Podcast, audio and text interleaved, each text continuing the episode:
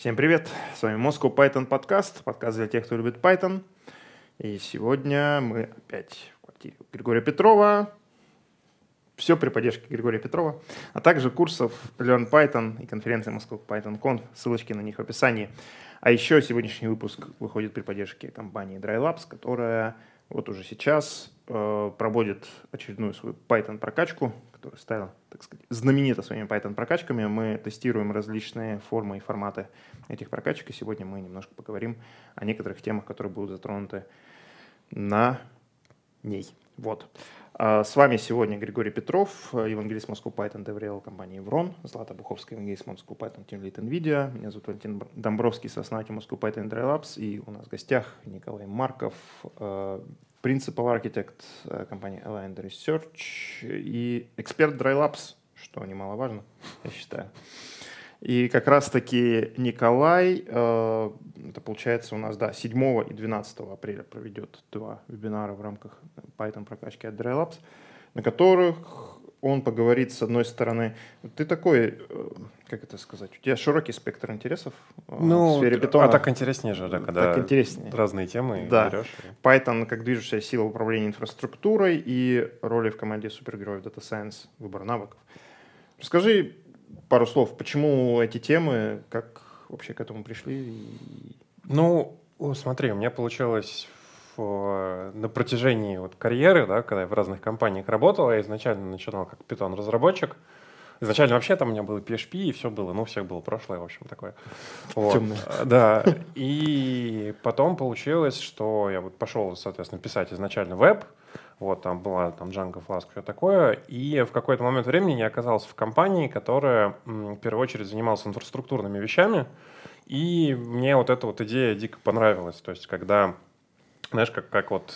Почему э, инженеры любят э, игру Factorio? Когда ты берешь, объединяешь разные штуки и заставляешь их функционировать как единую систему, которая какую-то прям проблему решает. И вот, по-моему, это очень, очень интересная такая вещь вообще в целом.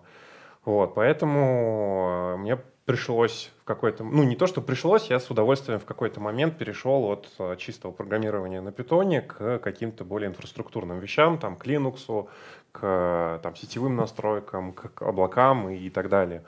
Вот, поэтому, э, собственно, про это хотелось тоже пообщаться с народом, там, поделиться мыслями. Ну и в какой-то момент времени э, я тоже на эту тему уже набрасывал э, вот эту мысль, что вообще говоря, компьютеры их придумали для того, чтобы данные анализировать, да, для того, mm-hmm. чтобы э, считать то, что люди считают э, в силу разных биологических причин не очень адекватно, не очень правильно, не очень там корректно. Вот. И, соответственно, вот меня тоже в эту, в эту сторону немножко потянуло, вот и теперь я оказался вот на том месте, где я сейчас есть. То есть я строю какие-то вот э, вещи, связанные с data science ом, э, и строю их с инфраструктурной стороны. Вот, поэтому, собственно, вот эти две темы, они так и родились. То есть одна более техническая про инфраструктуру, а одна чуть более такая а, я не знаю, как правильно сказать, или даже менеджерская, или, или карьерная, или такая про Data Science и про разные роли в ней. То есть вот как со своей стороны я вот это вижу. Вот примерно так. Коля, начнем с простого и одновременно сложного. Вот эм, я, насколько знаю, на себе испытываю, потому что у нас тоже инфраструктурная команда, и у нас в, э, рядом с нашей инфраструктурной командой э, работают э, инженеры, которым эта инфраструктура нужна. Это очень умные ребята, они, правда, не про Data Science, про компьютерную графику, но аналогия понятна. И в некотором смысле они как бы, ну вот они знают клевые умные штуки, и возникает некоторый такой конфликт, что ли, как сказать, умности среди инфраструктурной команды и этих самых ребят. А, потому что ребята там, ученые говорят, там, мы изобрели, построили что-то такое, вот придумали какой-то космолет, инфраструктурная команда, давайте нам а, реализуйте, а, желательно побыстрее, или мы сами реализуем, мы тут написали какие-то скрипты. А, и первая история, когда побыстрее, она еще хорошая, потому что ты там можешь, в принципе, что-то сделать. А вот когда уже понаписали скрипты, там значительно хуже, потому что эти скрипты, они там оказываются немасштабируемые, как правило, и так далее. И там фиг пойми, как написано, их проще выкинуть и переписать целиком. Ты сейчас так окольными путями про Jupyter Notebook? Не, здесь дело не в Jupyter Notebook е, здесь дело именно менеджерская такая тема про конфликт а, вот инфраструктурной команды и угу. именно дата-сайентистов, математиков. Замечал ли ты что-то такое или это просто частный случай, с которым вот я столкнулась? Смотри, а мне там вот как раз в формулировании темы написано чуть обтекаемо. Я себе представляю вот эту вот э, команду как такой, получается, треугольник. То есть там есть инфраструктурные ребята, есть дата-сайентисты, а есть еще data engineering. И вот data engineering, он э, позволяет немножко этот конфликт сгладить. То есть они, это ребята, которые сидят так посередине, а, и они, с одной стороны, обсуждают с дата-сайентистами, как лучше их вещи распараллелить и реализовать, да, и какие там инструменты применять вот на таком уровне, там, на одной машине у себя, там, Pandas е что-то посчитать. Вот. А с другой стороны, они э, говорят на том же языке, что инфраструктурщики, которые бывают ну, очень разные, да, вот они бывают те, которые там только хотят деплоить, бывают те, которые хотят там весь workflow выстраивать, там, которые там правильно слово DevOps прочитали и так далее.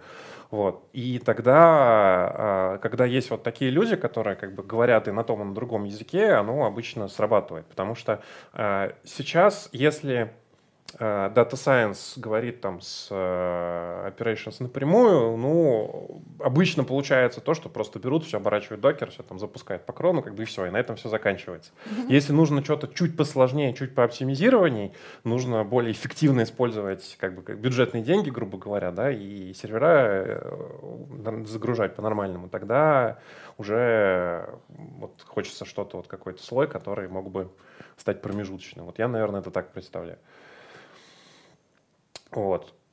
Даже не знаю. Ну, ну и потом, как э, это же такой же, как, не, то, не то чтобы конфликт, это так, такие же э, моменты, разные точки зрения, как и любые другие в команде, да, там как у программистов там с маркетологами, например. Угу. Вот. И мне кажется, что да, задача э, человека... У на программистов с маркетологами. На менеджерской позиции как бы уметь надо налаживать вот этот самый контакт. Я маркетолог, который умудрился подружиться с программистами, да.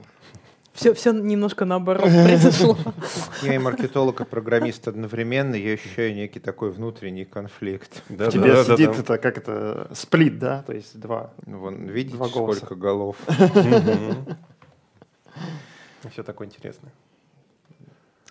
А, так вот, э, Коля, дата-инженеры, а, казалось бы, при чем тут Python? А, потому что про людей, которые там какие-то модельки строят и э, их как-то тестируют, с ними понятно, там, наверное, кроме Python особо мало чего есть. А вот что касается дата-инженеров и тех самых инфраструктурщиков, как им mm-hmm. может пригодиться Python? Ну, смотри, ну, если говорить ближе к дата-сайенсу, да, то до сих пор э, всякие продакшн-инфраструктуры в контексте аналитики их часто строят на питоне, потому что э, ну, там альтернативы обычно Scala Java или Python.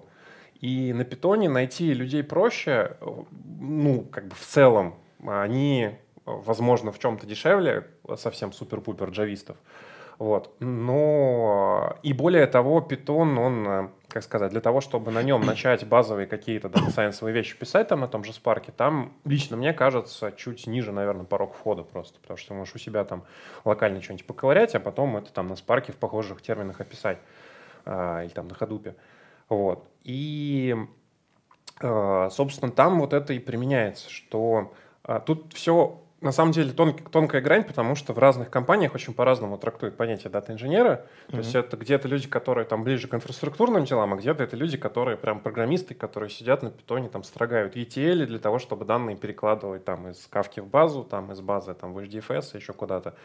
Вот. И, э, в принципе, для многих задач бизнеса Python там вполне подходит. То есть это не то, что всем... Да, сейчас типа эпоха развития реалтайма, но это не то, что всем нужно прям переписать все срочно там на расте плюсах, да, на Python оно нормально работает. Вот.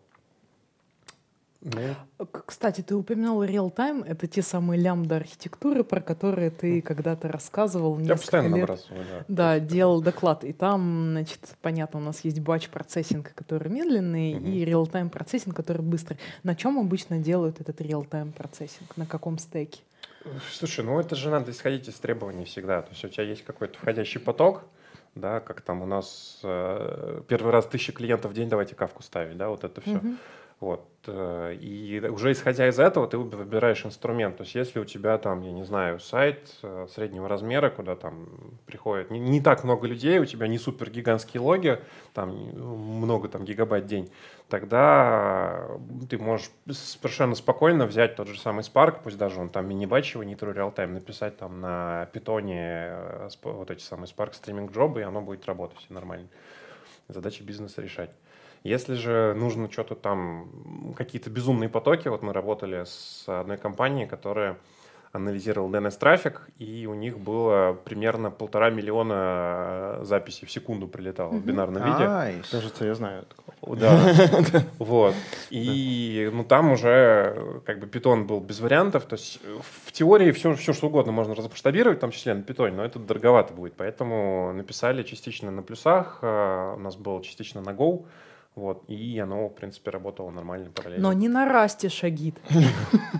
Полтора миллиона в секунду — это прям довольно-таки большие цифры. А скажи, а вот эти вот цифры, а, система, которая обрабатывала а, полтора миллиона рекордов в секунду, она с этими рекордами делала что? То есть она их просто перекладывала из одной коробочки в другую, или там были какие-то осмысленные действия?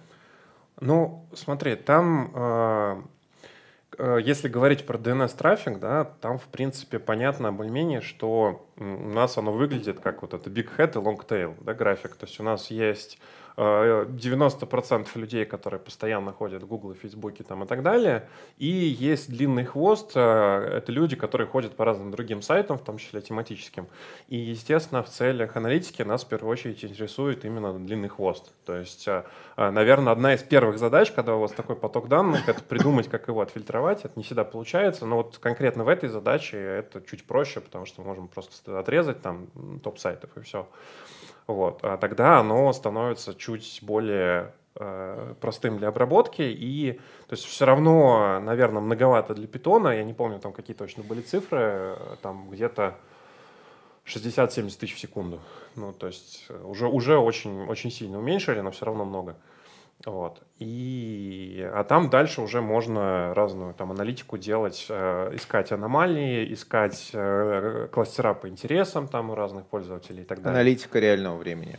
А, ну, в том числе реального времени, да. То есть там есть определенные SLA, которые нужно как бы соблюдать в контексте там. Есть такая, ну, опять же, есть реалтаймовые, да, есть батчевые, что-то мы можем посчитать сразу, что-то очень приблизительно, но сразу, а что-то можем посчитать очень точно, но долго.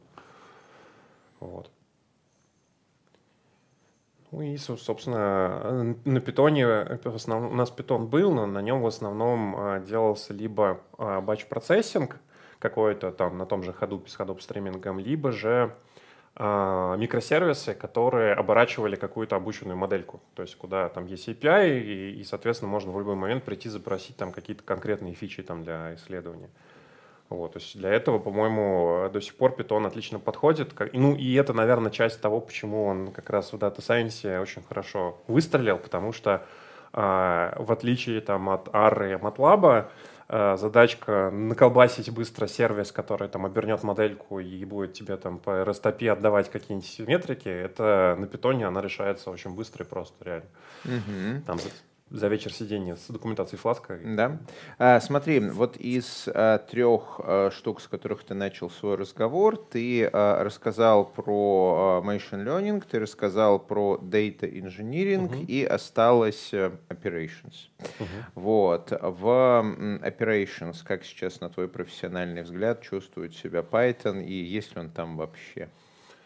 Слушай, э, у меня ощущение, что я сейчас буду немножко троллить, я сразу, сразу Конечно. с- дисклеймер, да, но э, Ruby, э, на мой взгляд, один из, одна из немногих сфер, где он еще роляет, и ролял до недавнего времени, так скажем, это управление конфигурацией. То есть Chef и Puppet — это прям вот э, рубильные блоки, там описывают все, DSL. все красиво, да.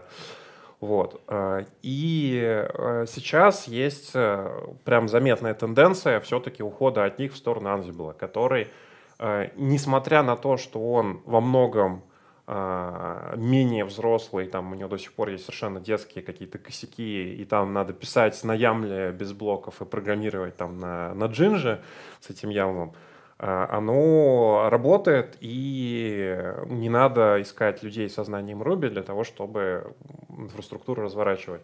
Вот. Другое дело, что сейчас есть уже там совсем новая волна, которая считает, что Ansible тоже не нужен, давайте просто все в контейнер оборачивать. Вот и, и там разворачивать там в кубернетисе там одной командой. Mm-hmm. Вот. Но э, есть очень большое количество тулинга, которое уже написано на питоне, то есть начиная от э, систем мониторинга и заканчивая теми же самыми э, системами там распределенного выполнения команд. То есть я сейчас даже не про Ansible, а сейчас там про штуки типа там фабрик там и вот это там много. Я не помню сейчас на скидку название. Вот. И если у тебя вот на самом деле в работе инфраструктурного инженера а, задачки по типу там запустить вот эту команду там на 20 серверах, да, или там а, поставить определенную версию пакета там везде. Это прям такая рутина, что вот каждый день вот что-то такое пролетает. Вот. И Python и вот тулинг вокруг него, они здесь очень хорошее подспорье, потому что иначе пришлось бы там либо много времени тратить, либо там на баше какие-нибудь адские вещи сочинять, как это раньше очень популярно было. Вот сейчас, мне кажется, то, что перешло на Python, это вот скорее плюс, теперь не надо копать эти адские скрипты на баше. А, Коль, ну вот если вспоминать про эту новую волну, а, там же много инструментов, написанных на Go, тут же Kubernetes. Uh-huh. А, ну и всякие сборы метрик, там всякие экспортеры метрик, они тоже, в общем, часто пишутся на Go, и причина этого, потому что, ну, как бы на систему проще принести бинарь, а, написанный на Go, uh-huh. скомпилированный по твою систему, чем тащить Python. А докер же, какая разница? Ну, то есть берешь в докер, запихиваешь и все. Ну, как бы да, но мы же, наверное, можем. Ну вот, кстати, давай поговорим про это. Давай представим кейсы, когда нам нужно на bare metal а, запускать а, что-то, какие-то скрипты, и их а, приходится запускать на Python. И у нас не все дистрибутивы поддерживают там третий Python, ну, ну сейчас на, на самом деле уже почти все поддерживает. Ну, то есть там э, CentOS 6 же ее задеприкетили, сейчас седьмая, и там уже, по-моему, третий питон. Он, он есть в стандартной библиотеке. Там, правда, mm-hmm. по-моему, 3.6. Ну, то есть не 3.5 уже, уже хорошо. Mm-hmm. Вот. Но, ну, то есть это, это, это есть. А, там, а, тут есть такой момент, что, а, ну, как сказать, контейнеры контейнерами, да, и даже виртуалки виртуалками, но э, в Data Science очень важно до сих пор быть довольно близко к железу.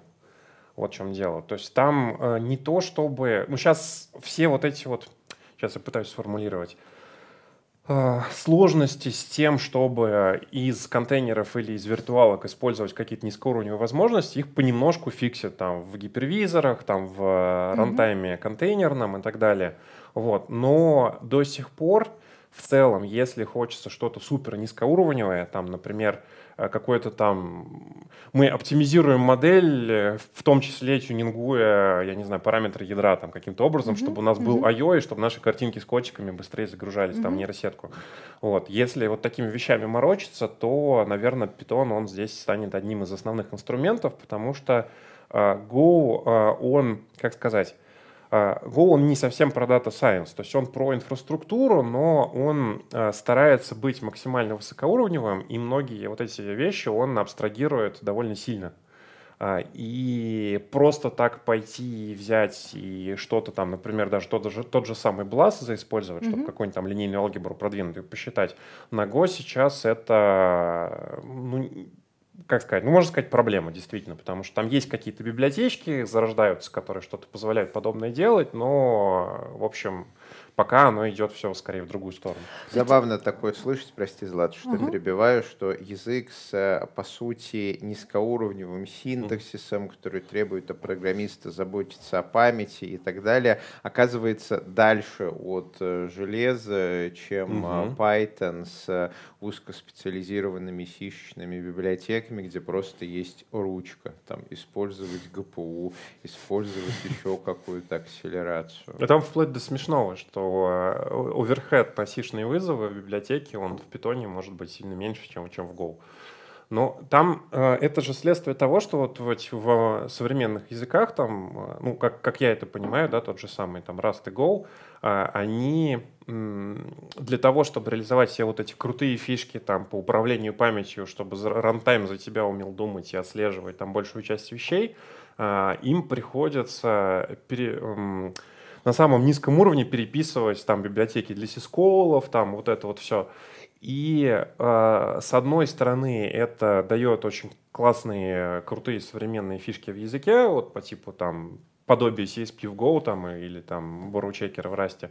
А с другой стороны э, это накладывать неминуемо оверхед на интеграцию с, с существующими системными библиотеками, написанными на сях, а тем более на C++.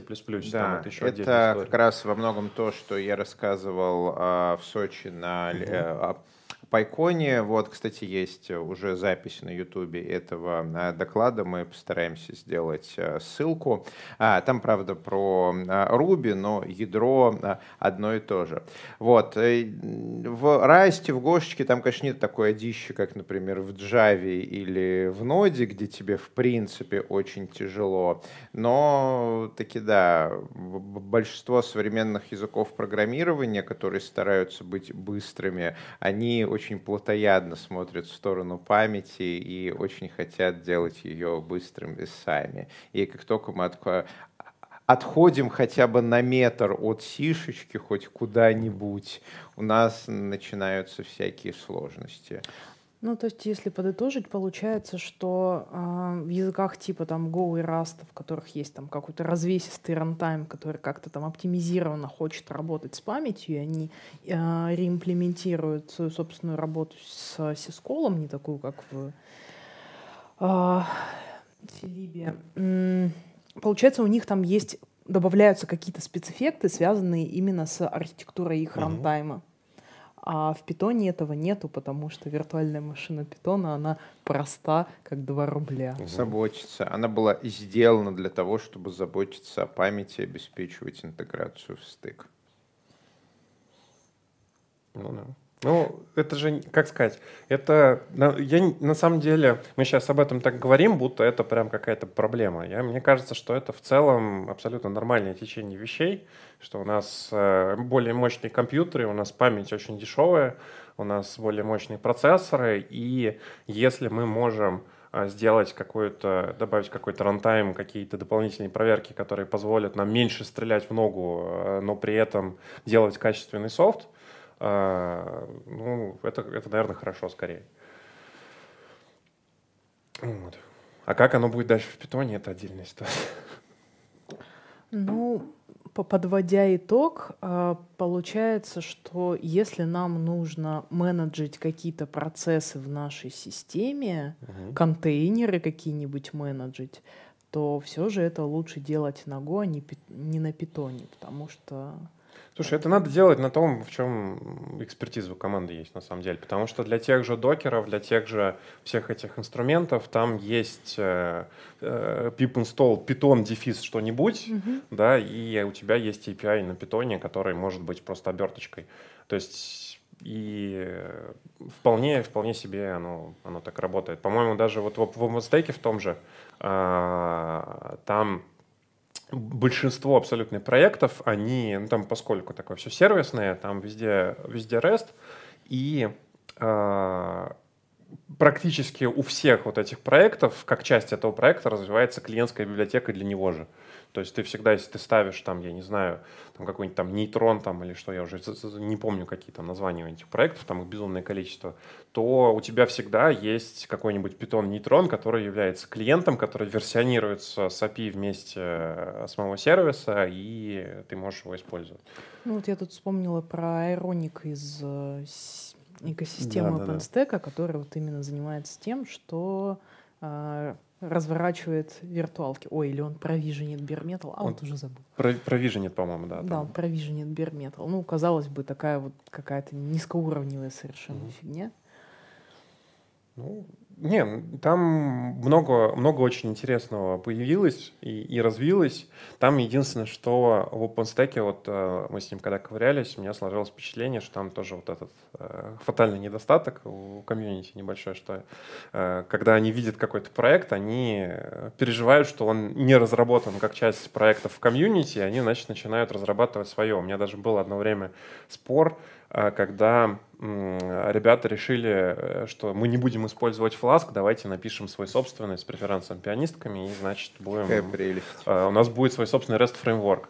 Вот. И они его реально написали, там была какая-то сложная магия там, с наследованием классов, как, из которых автоматически генерировались урлы. То есть оно, конечно, в чем-то, наверное, красиво, но, на мой взгляд, это просто разработчик этой фигни. Он хотел удовлетворить собственный это исследовательский интерес. Вот. И ему удалось очень удачно его так. в комьюнити пропихнуть. Вот. И потом, вплоть до того, что там была официальная рекомендация в новых проектах его использовать. Я надеюсь, сейчас уже не так, но может быть. И в итоге этот проект, я даже сейчас не помню точно, как он называется, там что-то связанное с орехами, вот, но за пределами OpenStack, я так подозреваю, никто на нем ничего, никакого реста не пишет и не знает даже, что он существует. Еще была у них драма с миграцией с э, второго питона на третий. Ну ладно, это, наверное, ну да, ну тут, кстати, на мой взгляд, они довольно правильно к этому подошли. А, ну там драма была в том, что там на, на саммитах выступали грустные люди, которые говорили, что все плохо, мы никогда это не сделаем. А, но с другой стороны, они организовывали периодически сам, ну, вот на тех же саммитах там и отдельно хакатоны, а, на которых просто собирали людей и э, переписывали там часть вещей под, под третий питон. Вот. И, по-моему, когда речь идет о проекте такого масштаба, это, в принципе, довольно правильная вещь. То есть open source, давайте задействуем комьюнити, давайте там э, проставим там пиццу, печеньки, там что-нибудь такое, но в итоге у нас постепенно будет какое-то движение, не мы будем там рвать просто волосы и ничего не делать по факту. Вот. Немножко в топик. Вот э, Wargaming тоже много лет переходит с э, второго на третий Python э, в части вот его движка там Big World, клиентов World of Tanks и так далее. И они тоже это делают маленькими шажками, то есть они всякие линтеры настраивают, гайдлайны, эм, стараются модифицировать те части, которые у них на втором Python, так, чтобы он работал и на втором, и на третьем. Так что через некоторое время они туда доползут. Но таки да, для, для проектов такого масштаба это тяжело дается. Прям вот. С большой буквы Т. Библиотечка Six, я помню, спасает. Да, библиотечка да. Six, мы же автора приглашали. Угу. Вот, он э, рассказывал, как это все творится. Он, конечно, больше рассказывал про Steering Console и роль грида, вот, но про Six тоже упомянул. И еще, кстати, этот э, TOX, библиотека для, для тестов, она же как раз появилась, по-моему, в OpenStack Community. Это штука, которая э, оборачивает раннер и позволяет питоновские тесты запускать на пачке версий интерпретатора разных. Вот, и в частности, как раз в OpenStack проектах ее использовали для того, чтобы гонять и там и на 2.6, и там на 3, и какой тогда был 3.4. Я очень надеюсь, что подход э, Мацумото, который сделал а, третью версию Ruby обратно совместимой со второй, он как-то оприживется, и у нас больше не будет вот этих вот breaking changes, когда выходит следующая версия языка uh-huh. из серии. Ну, мы тут немножко поменяли, а, например, работу со строками. Поэтому переписывайте, ну, например, все. Uh-huh. Нормально. Ну, ты сейчас записываешь скалы, мне кажется. А, я сейчас описываю примерно половину языков э, программирования, у которых вот... Но э, я все-таки надеюсь, что вот этот вот э, великий переход, который мы наблюдали 15 лет назад, когда Python переползал с двойки на тройку, Ruby переползал с 1.8 на 1.9, Python переползала, Perl, Перл. Не будем о грустном. Вот, когда все переползали, это скорее вот было связано с Unicode, да, тогда как раз к нам пришел Unicode, и это был такой э, disruptive technology, game changing, мы все поменяли. А сейчас вот есть риск, что так придет э, async await, Вот, но вроде как Async все остальные, все игроки затащили без каких-то таких breaking changes. Это все-таки эволюционные изменения. И в отличие от э, Unicode, где языки программирования в принципе не знали о том, что есть текст отличный от английского. Uh-huh. Какие такие языки отличные от английского? Uh-huh. Нет никаких языков англичных от английского, я как автор не знаю.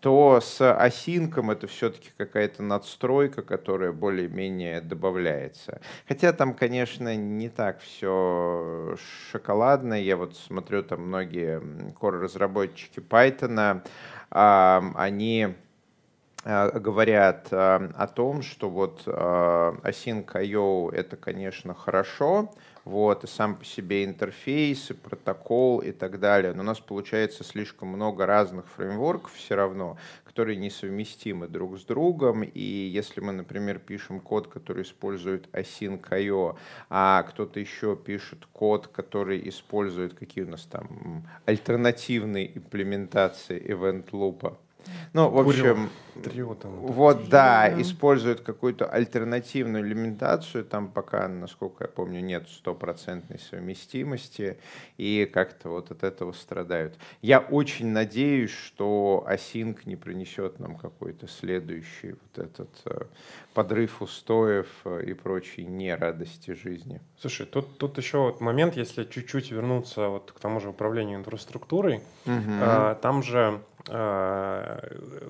сейчас, а, как там, астрологи объявили неделю а, новых шуток про красные и синие функции, да, и Uh, очень многие проекты, в том числе инфраструктурные, там, я не знаю, там, тот же там Парамик, еще что-то, они расслоились на два, что есть типа суперсинхронная версия, есть асинхронная. И, но расслаивались они тоже относительно независимо, и потребуется какое-то время для того, чтобы а, более высокоуровневые проекты, которые, значит, используют вот эти более низкие проекты, они тоже смогли э, опционально использовать асинхронную версию, от этого может быть какой-то проект получать, а может быть и не получать. Вот, но а, будет, значит, все асинхронное. Вот, и э, там а, есть же вот этот, э, как он там называется, не репозиторий, там, а аккаунт IULibs э, в GitHub, который под собой коллекционирует все вот эти синхронные версии всего. Вот, и там можно тоже за этим частично последить, посмотреть. А еще, а, наверное, вы набрасывали уже, я не знаю, про то, что начали притаскивать Rust в низкоуровневые библиотеки mm. на питоне, и это вот тоже комьюнити очень сильно порвало. Ну, Rust сейчас начали притаскивать вообще везде, да. в низкоуровневые библиотеки. В Linux на Next питоне, и в Linux, и в mm-hmm. Ruby, и куда только не притащили. Не, но Rust он клевый для системных программистов. Mm. Я как системный программист сравниваю плюсы там и Rust, я всячески за Rust. Но я как не хотел писать больше код на плюсах, так я в целом не хочу и больше код на расте писать. Это низкоуровневые системные штуки, но пусть у, пишут специально обученные люди. Слушай, ну, кстати, вот здесь тоже, мне кажется, важный момент, что э, разница между серьезными хардкорными системными компилируемыми языками и скриптовыми, да, и скриптовые, они во многом а, лучше подходит для задач инфраструктуры. Почему? Потому что а, как выглядят таски на инфраструктуру, да, там что-то раздеплоить, mm-hmm. часто это какой-то ваншот, то есть нужно что-то сделать, чтобы оно там запустилось, да, и, и все, там что-то настроить, какой-нибудь там конфиг сгенерировать. Вот. И для этого скриптовые языки, они подходят ну, гораздо лучше. То есть ты не будешь писать программу на расте для того, чтобы сгенерировать да. текстовый файлик какой-то. Вот. Поэтому, собственно, Python, он э, до сих пор, мне кажется, он здесь роляет и в чем-то даже роляет лучше, чем, чем Go, чем Rust. Ну, конечно, высокоуровневый, можно угу. какие-то там DSL-ки делать или внешне использовать. Вот, опять же, резиновые все эти контейнеры, пишешь код, который реализует бизнес-логику. И даже если ты любишь функциональное программирование и не очень любишь своих коллег, ты тоже можешь там наколбасить все что угодно в функциональном Это стиле. Да. И... Не, что, у Python функциональном программировании все очень хорошо. Функции — это объекты first class function, объекты, так сказать, первого порядка, или как это сейчас называют mm-hmm. по-русски. Я, кстати, никогда не думал, а, а, как эта штука переводится на русском. First class, объекты первого класса, как вот в поездах есть первый класс, да. Функции в Python — это объекты первого класса. Первоклассные, да. Вот первоклассные в русском, к сожалению, а, не о том. Первого порядка. Первого порядка, первого класса. Вот, э, ну что, мы э, начинаем потихоньку закругляться. Ты говорил про Вьетнам. Хочешь повьетнамить? Ну, да нет, ну что, как бы тут нужно подводить итог про как бы людей, которые любят функциональное программирование, не любят своих коллег в следующий раз. Вот. Про функциональное программирование это, э, кстати, ну, наверное, чуть-чуть затронем эту тему тоже в рамках прокачки, поскольку там будет тема про DryPython.